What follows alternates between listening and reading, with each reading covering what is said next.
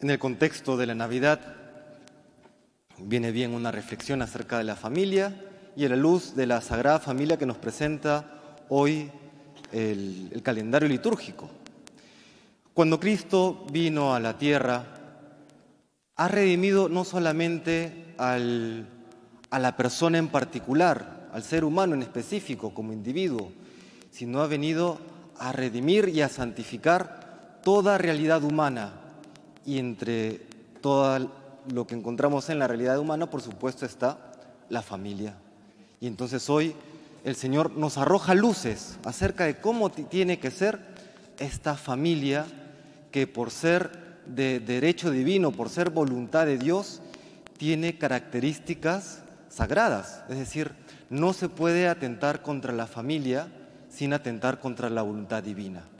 Y cuando protegemos a la familia, y hay que hacerlo, estamos protegiendo aquello que Dios ha querido para la humanidad, aquello que Dios ha querido para cada uno de nosotros.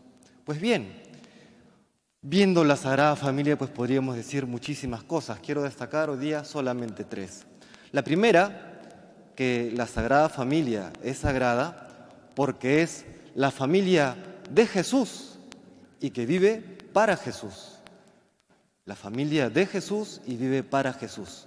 Lo mismo tiene que ser cada una de nuestras familias. Una familia, ojo, que no es que esté centrada en los hijos. ¿no? Si la Sagrada Familia está centrada en, su hijo, es porque su hijo es Dios. ¿no? Pero la familia no puede ser centrada solamente en los hijos, porque si no, crecen así engreíditos ¿no? y no le conviene a nadie. Pero sí centrarnos en, en Dios, centrarnos en el Señor. ¿Por qué? Porque el corazón está hecho para Dios. No lo decía San Agustín. Nos hiciste, Señor, para ti y nuestro corazón estará inquieto hasta que descanse en ti. Y el no hacerlo trae consecuencias también problemáticas, por decir algo. Si no ponemos al Señor en centro de nuestras vidas y en el centro de nuestras familias, ocurre algo. Terminamos exigiéndole a nuestros familiares, al esposo, a la esposa, a los hijos, a los padres, aquello que solamente se le puede pedir a Dios. Si no llenamos el corazón de Dios, por más buena familia que tengamos, esa familia siempre terminará siendo insatisfactoria, insuficiente y hasta frustrante. Por eso, curiosamente, la mejor manera de salvaguardar la familia y nuestra propia familia es centrarla en el Señor, es centrar la familia en Jesucristo. Por eso esta frase de, de nuestros abuelos, ¿no? Y qué sabias son. Dice, familia que reza unida permanece unida. Y tanto la teología como la propia experiencia del día a día nos muestran que es verdad. Familia que reza unida permanece unida, porque familia que reza unida centra su vida en el Señor. Eso es lo primero. Para seguir el ejemplo de la Sagrada Familia, hay que poner en el centro de nuestras vidas y en el centro de nuestras familias a Jesucristo nuestro Señor. Y lo segundo, dos consecuencias prácticas de esta realidad y que lo vemos también en la Sagrada Escritura, en el ejemplo que nos da eh, Jesús, María y José. Y este tip ha salvado matrimonios y ha salvado familias, así que tomen nota. ¿no? ¿Recuerdan el anuncio del ángel cuando le dice a María que va a ser madre sin intervención de varón, es decir, sin intervención de José? ¿Y cómo reacciona José? Lo hemos meditado en los días anteriores, previos a la Navidad. José reacciona de una manera que quizá pocos o quizá nadie el día de hoy reaccionaría de esa manera. Ante una aparente infidelidad de su esposa, porque aunque no vivían juntos, ya legalmente era su esposa. ¿Qué hace José? Entra en una especie de suspensión de juicio porque no puede creer aquello que está experimentando y trata de interpretar la realidad de la mejor manera. Después, por supuesto, gracias al anuncio de un ángel, San José comprende, ¿no? que es obra del Espíritu Santo. Pero el paso previo de San José es impresionante, interpreta dentro de las posibilidades, así parezca absurdo, humanamente hablando, no puede creer que su esposa le haya sido infiel. Interpreta la realidad de la mejor manera. Y esto es un tip para todas las familias y para todos los matrimonios. Interpretar siempre las acciones de los demás de la manera más benévola posible. Y llevémoslo a la práctica. Cuando el esposo o la esposa te dice algo, te hace una observación, ¿cómo reaccionamos? A veces no de la manera más benévola, que la, manera más benévola sería, aunque quizá no me lo ha dicho de la mejor manera, me lo dice por mi bien, me lo dice porque me ama. ¿Cómo reaccionamos? Cada uno sabrá. Muchas veces, no de la mejor manera, sino de la peor manera. Hay que siempre interpretar los hechos, las acciones, las palabras de los demás de la mejor manera posible.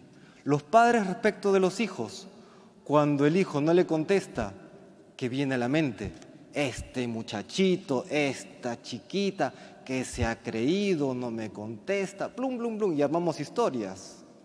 Interpretar siempre de la mejor manera posible. Corresponda o no corresponda, corresponda o no corresponda, porque si corresponde bien, has practicado la caridad y has evitado una discusión.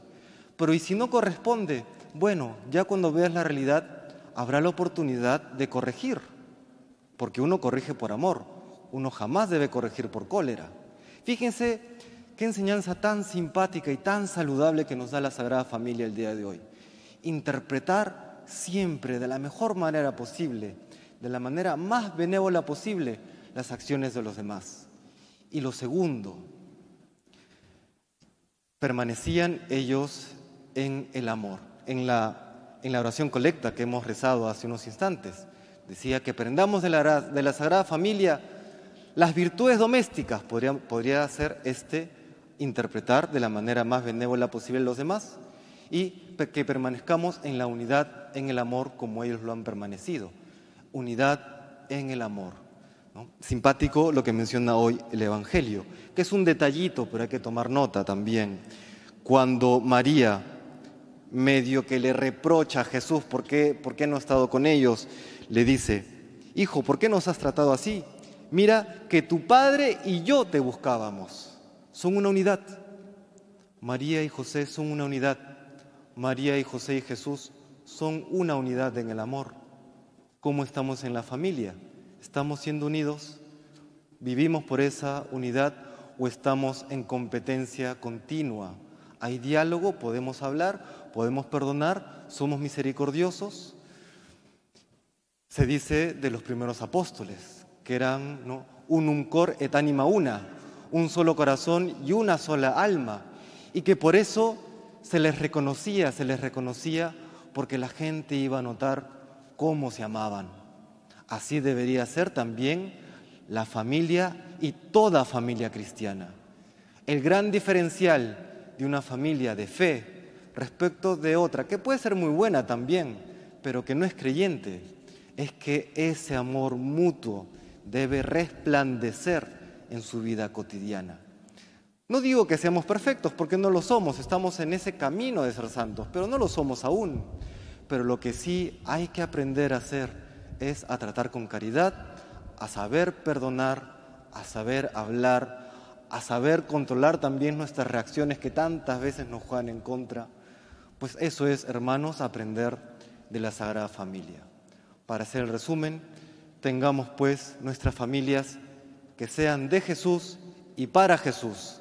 Vivir de la fuente del amor de su misericordia, vivir de Jesucristo y vivir para Jesucristo, haciendo de nuestras vidas el centro, poner a Dios en el centro. Y lo segundo y tercero, pues interpretar siempre de la manera más benévola posible. Lo he repetido muchísimas veces en esta homilía, pero es para que quede grabado porque lo olvidamos en la práctica. Y lo tercero, ser unos en el amor. Unos en el amor como la Santísima Trinidad, unos en el amor como la Sagrada Familia. Que el Señor nos bendiga.